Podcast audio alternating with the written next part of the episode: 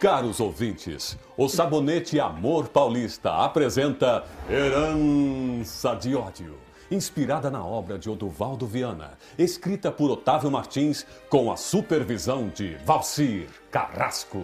O drama de um homem que defende a sua família em nome da honra. No capítulo anterior, Cristina Monteiro finalmente consegue ver Adriano Trindade e são surpreendidos com o aviso de que ele está livre, graças ao temível Senhor Coleman. Eu não lhe disse que poderia contar comigo?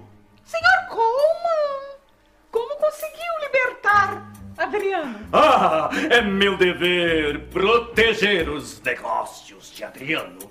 Ao ser informado do incêndio e da prisão, eh, eu pedi ao Dr. Edgar que encaminhasse as pastas com a documentação para apresentar ao doutor delegado. Ah, por isso as pastas não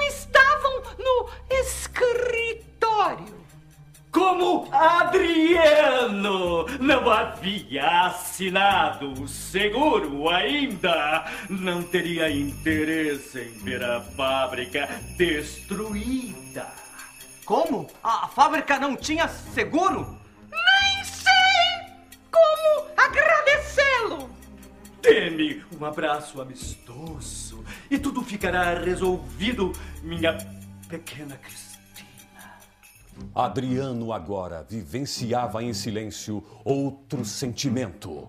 Ao ver a doce Cristina abraçada ao corpulento Sr. Coleman, seu coração foi invadido pela mais negra das tormentas, o ciúme.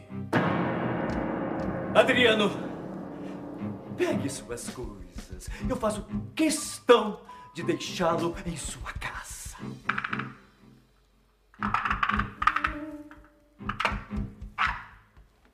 Está óbvio que ele mente descaradamente. Percebestes o cinismo dele?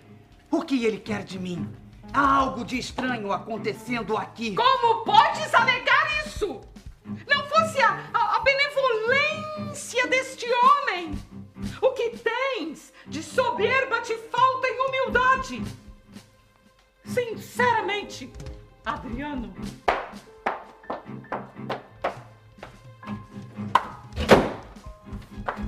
Será Coleman tão esperto a ponto de enganar facilmente a sagaz Cristina Monteiro?